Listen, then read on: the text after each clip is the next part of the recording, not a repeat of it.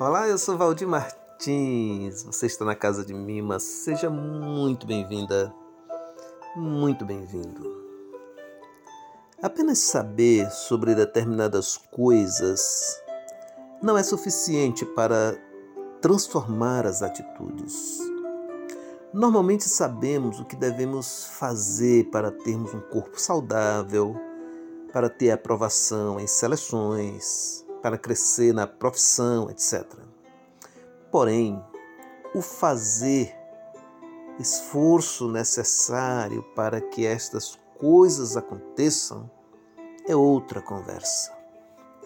Só a consciência do que precisa ser feito sem a ação, nada acontece. Seremos apenas alguém que sabe o que deve fazer e não faz. Ou ainda, alguém que fala e faz o contrário do que defende. Paulo Freire disse uma frase que traduz com precisão o que estou falando. Ele disse: é fundamental diminuir a distância entre o que se diz e o que se faz, de tal forma que, num dado momento, a tua fala seja tua prática. Ele se refere à coerência do educador, da educadora, com relação à sua prática educativa.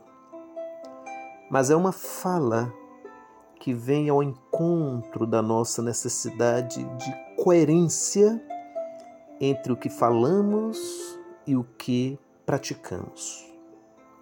Não é sobre falar de amor, mas amar não é meramente falar de perdão, mas perdoar.